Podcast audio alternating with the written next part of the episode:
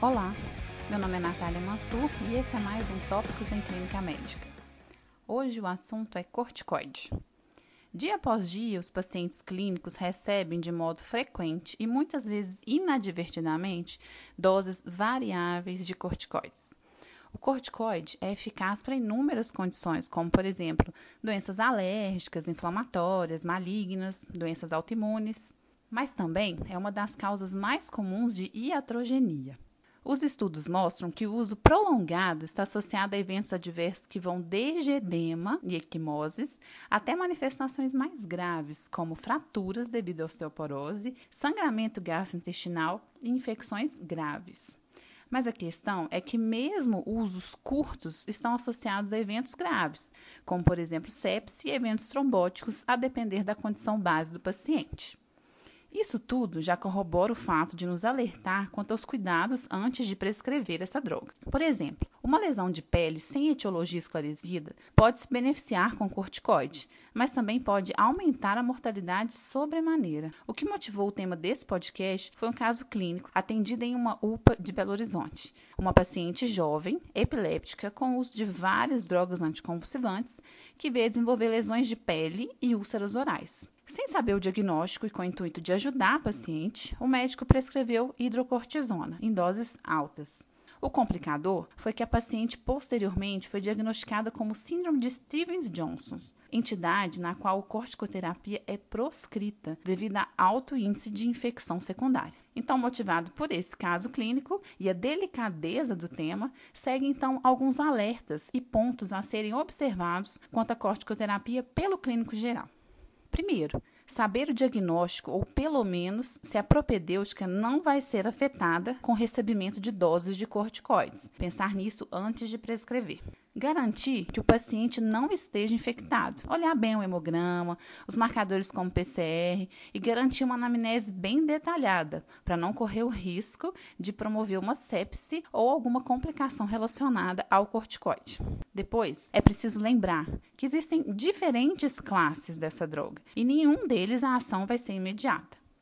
Dentre os corticoides de ação curta, o exemplo é a hidrocortisona, com tempo de ação entre 8 e 12 horas e um efeito mineralocorticoide importante. Ele é usado inclusive como referência de comparação dos outros corticoides. Os corticoides de ação intermediária, nós temos exemplo a prednisona, que é quatro vezes mais potente que a hidrocortisona, mas tem menos efeito mineralocorticoide. De ação longa, a dexametasona, com um tempo de ação entre 36 e 54 horas, mas não tem nenhum efeito mineralocorticoide. E a potência é bem mais elevada do que a hidrocortisona.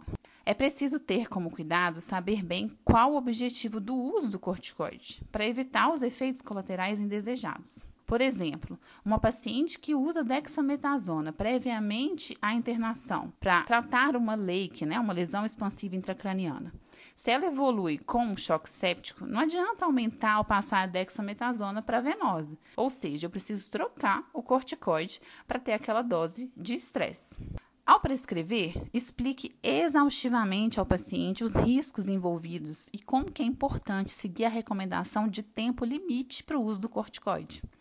Muitos pacientes, por considerarem a droga como eficaz e resolver o problema que eles estão naquele momento, podem querer repetir a terapia espontaneamente, por diversas ocasiões. E é aí que mora o perigo.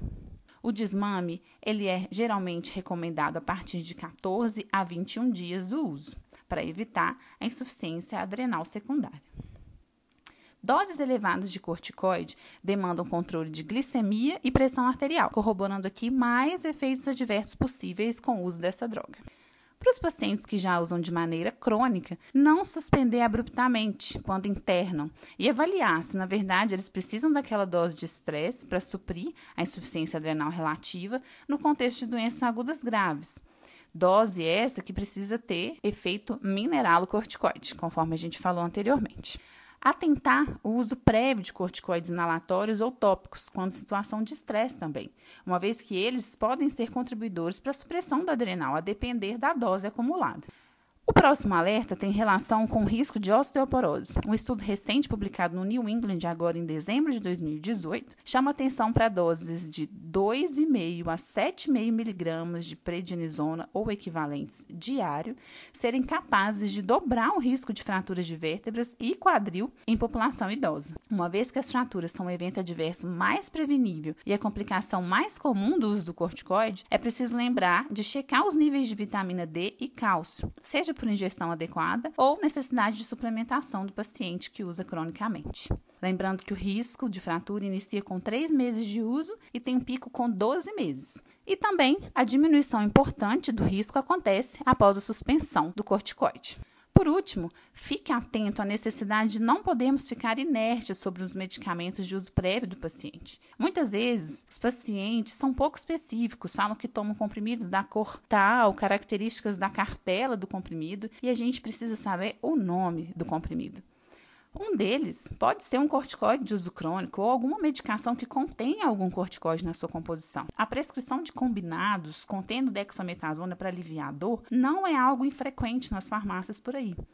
Aqui eu vou citar rapidamente um caso clínico de uma paciente hipotensa com sódio baixo, potássio elevado, no contexto de uma fratura de vértebra. Quando solicitada a interconsulta da clínica médica e verificada os medicamentos que ela usava anteriormente, a dexametasona estava lá, prescrita por um farmacêutico para aliviar suas dores. E aí justificava tudo, inclusive a fratura da vértebra. O caso, na verdade, era um exemplo completo de eventos adversos a corticoides. Então é isso. Pensar na influência que o corticoide pode fazer no diagnóstico e mesmo na prognóstico. Pensar nos riscos infecciosos relacionados ao seu uso pensar bem qual classe e qual dose de corticoide você quer, enfatizar para o paciente o tempo limite e, se necessário, realizar e prescrever o desmame, ficar atento a níveis de glicemia e pressão arterial, lembrar da necessidade de dose de estresse, em alguns casos, lembrar do risco de osteoporose em uso crônico. E lembrar de insuficiência adrenal sem interrupção do uso, inclusive para tópicos ou inalatórios. Finalizo agradecendo a contribuição das reumatologistas Yara Alvim, Carolina Jorge e Carolina Vieira. As referências serão postadas no Instagram. Espero que tenham gostado. Até a próxima. Gostou do podcast? Quer receber os novos episódios do Tópicos no momento em que eles forem publicados no seu dispositivo e sem precisar fazer nada? Basta assinar o Tópicos em Clínica Médica no Spotify, no Deezer ou no seu agregador de podcast favorito. Não deixe também de acompanhar nosso canal no Instagram, o arroba Tópicos Podcast, onde nós vamos publicar as referências dos episódios, além de material complementar para ajudar no aprendizado.